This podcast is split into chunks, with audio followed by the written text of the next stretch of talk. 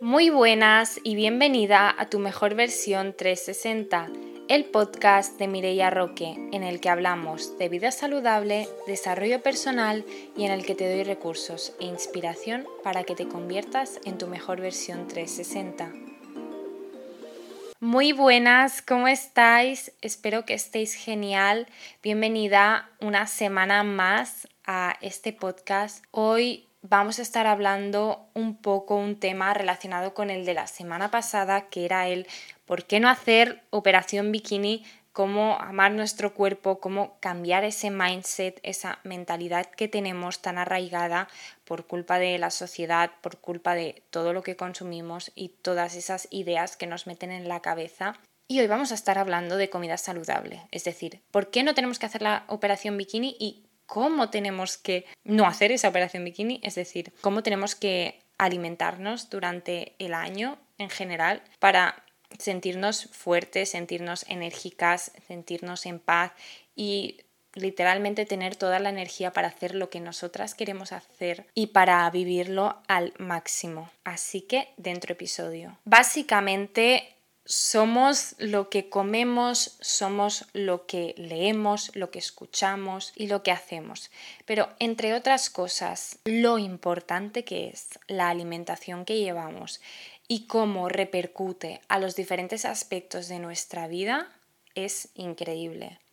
Entonces, una buena alimentación puede tener un aspecto muy positivo en nuestro día a día, tanto en nuestra energía como en nuestro estado de ánimo, la serotonina que segregamos, la de veces que nos ponemos malas, es decir, nuestro sistema inmunológico, la prevención de enfermedades, o sea, algo de lo que os hablaba el otro día también era de la cultura en la que vivimos es como hasta que no enfermamos, hasta que no llegamos a un límite, hasta que no vemos algo tangible, ya sea un diagnóstico del médico, ya sea un aspecto físico que no nos gusta, algo así, algo superficial que se ve, no tomamos acción para empezar a llevar buenos hábitos, no tomamos acción para empezar a cambiar nuestro estilo de vida, no tomamos acción para ser mejores y estar mejor. Entonces, no sé si os lo conté por aquí, pero el otro día subí un stories en el que os explicaba un poco una conversación que tuve el otro día con, con un familiar.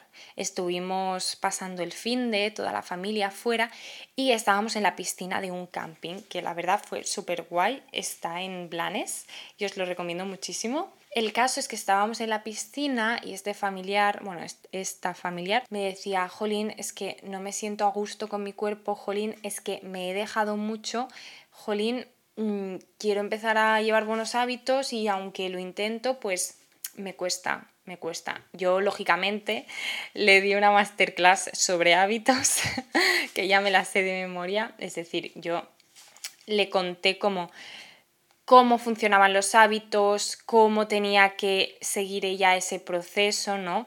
Desde el amor propio, no desde el odio, desde el disfrutar del proceso y no querer la recompensa ya, desde el no pensar solamente en el resultado como me quiero ver de X manera y esta es la meta, sino el cuidarse, el todos estos aspectos de los que os hablaba ahora, positivos de llevar una buena alimentación. Entonces, ella también empezó a ver que no era solo un, vale, voy al gimnasio o, o hago X deporte o me voy a caminar y como un poco más sano, no, era como todo un cambio de mindset, de mentalidad y que realmente pues había llegado a un punto que se había dejado tanto que no es que le fuera a costar más, pero bueno, entre otras cosas, sí. El esfuerzo que tenía que hacer no era el mismo de una persona que lleva hábitos saludables, se va de viaje en vacaciones, por lo que sea no los sigue sosteniendo y tiene que volver y, entre comillas, empezar un poco de cero. No era eso, era el empezar de cero realmente. En estos procesos os recomiendo un montón que contéis con la ayuda de una profesional o de un profesional Yo en mi caso todo esto ya lo sabéis que lo trabajo en el programa 360 en el que soy vuestra coach, os hago de guía, soy vuestro acompañamiento para que vosotras podáis crear una vida, un estilo de vida a vuestro gusto, a vuestra altura, en la que vosotras sois las protagonistas y vais hacia vuestras metas con una rutina, con una mentalidad, con unos hábitos que hacen que lo consigáis. Entonces, está bien intentarlo sola, pero si realmente ves que lo que tienes que hacer es un cambio de verdad grande, te recomiendo un montón que te apoyes en especialistas y en profesionales. Entonces, en este caso, ¿qué es lo que yo le recomendé y qué es lo que yo le recomiendo a una persona que quiere empezar a llevar una buena alimentación en su vida? pero que no la lleva, es decir, que no sabe mucho del tema y que además va a ser un contraste. Pues lo primero como con los hábitos. Poco a poco, lo más fácil posible y sin prisas, sin que sea como un cambio enorme, súper drástico. Yo creo que lo principal y lo inicial es realmente quitar las bebidas azucaradas. Si en tu día a día tú consumes refrescos, empieces a reducirlos hasta eliminarlos. Es decir, el agua es tu mejor amigo. Y sobre todo que bebas mucha agua, ya no solo cuando los, los estés eliminando. Si tú no tomas refrescos y ya bebes agua de manera habitual solamente, que tomes mucha agua, toda la necesaria. Hace un papel fundamental el agua en nuestros hábitos, porque sinceramente los refrescos no son nada bueno que queramos en nuestra vida. Lo único que nos hacen es hincharnos, dañar nuestro hígado, porque tienen muchos conservantes que van directamente hasta nuestro hígado. Entonces, no es que los quiera demonizar, está bien, tómate tu refresco de vez en cuando, cuando salgas por ahí o no, no hace falta que sea cuando salgas por ahí, si un día te apetece sí, pero sobre todo cuando estás empezando a llevar buenos hábitos, empieza a reducirlos y ya después, pues de manera esporádica, pero básicamente empieza a reducir el azúcar que tomas porque no somos conscientes de lo adictos que somos al azúcar, de la adicción que tenemos y de lo que nos desbalancea, no sé si se puede decir esta palabra, desequilibra, de lo que nos desequilibra el azúcar, sobre todo el sistema nervioso y de la adicción que nos produce, de tal manera que tomamos otros alimentos y no nos gustan porque los alimentos azucarados nos producen una dopamina que las verduras, que la carne, que los hidratos no nos producen es algo que tienes que empezar a reducir hasta, no sé si eliminar, pero reducir todo lo posible en tu vida para que no te autosabotee, porque el azúcar es uno de los mayores autosaboteadores. Si queréis saber un poco más del azúcar, os recomiendo un montón que sigáis a Jocelyn Huertas. Ella habla mucho de la importancia de mantener el azúcar en sangre y, da varios tips, o sea que es una muy buena fuente de información. Pero sí, entre otras cosas que, como con los hábitos, que empieces a quitar todo eso que te sabotea antes de querer añadir otra cosa, porque si tú dices, vale, quiero empezar a comer verdura tal cual, pero en esos espacios tú tienes otras cosas que no te están ayudando, no va a haber espacio y te va a estar autosaboteando. Entonces vamos a eliminar primero eso, eso malo, de verdad. Y mm, poco a poco vamos a empezar a tener en cuenta cosas fundamentales como que comas lo más natural posible, ¿A qué me refiero con lo más natural posible? Pues que al final es tan sencillo como empezar a cambiar la mentalidad y a entender qué es la comida que nos nutre realmente. De nuevo, sin demonizar, los ultraprocesados está bien, los necesitamos para nuestra salud mental de vez en cuando, pero a lo que me refiero es que tu dieta no se base en un 90% ultraprocesados y 10% alimentos, comida real, ¿no? Real food, como diría Carlos Ríos. Pues al revés. Carlos Ríos lo que suele decir es que acabes teniendo como un 80%, creo, de real food, de comida real, y un 20% de ultraprocesados o un 90-10. Pero bueno, ese porcentaje, cuando tú estás empezando, pues lógicamente no es el porcentaje real que vas a estar llevando, porque como te decía, no lo hagas a nivel extremo, sino poco a poco, porque si no, tu cerebro, tu fuerza de voluntad no van a dejarte que ese cambio sea sostenible y lo vas a acabar dejando también porque lo vas a acabar odiando y no lo vas a acabar disfrutando. Entonces, permítete que este proceso de empezar a llevar una alimentación saludable sea como algo que te divierta, que empieces a probar diferentes alimentos, diferentes verduras, diferentes recetas, a diferentes desayunos y permítete pues eso, experimentar y disfrutarlo.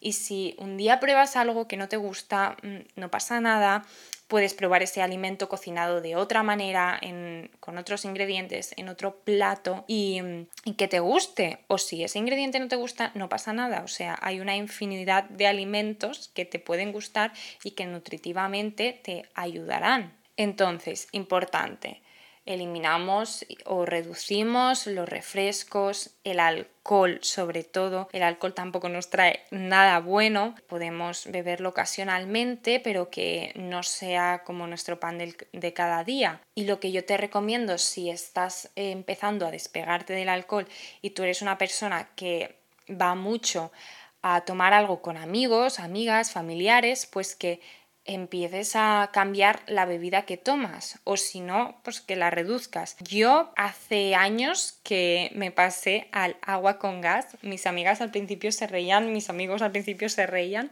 pero eh, no sabes lo bien que sienta, lo poco hinchada que me siento y, no tengo esos subidones de azúcar. O sea, yo sé que desde fuera puede parecer como, ay, es muy extremo. Bueno, es que yo llevo muchos años llevando hábitos saludables y cuando sientes lo bien que te puedes llegar a sentir, cuando sabes cómo se siente cuando me tomo esto o cómo se siente cuando me tomo esto, ostras, pues ya empiezas a priorizar el sentirte bien, tanto a nivel intestinal como a nivel físico, de energía incluso tu piel, muchas cosas. Empieza a poner conciencia sobre los alimentos que vas tomando, las decisiones que vas tomando. Después empieza a incluir frutas en tu día a día si todavía no las tomas. Te recomiendo que como mínimo empieces a tomar tres piezas de fruta, la fruta que más te guste, la fruta que te sea más práctica. Por ejemplo, un tip que te doy es que pues tomes arándanos, eh, ahora que estamos en verano, cerezas, frutas que igual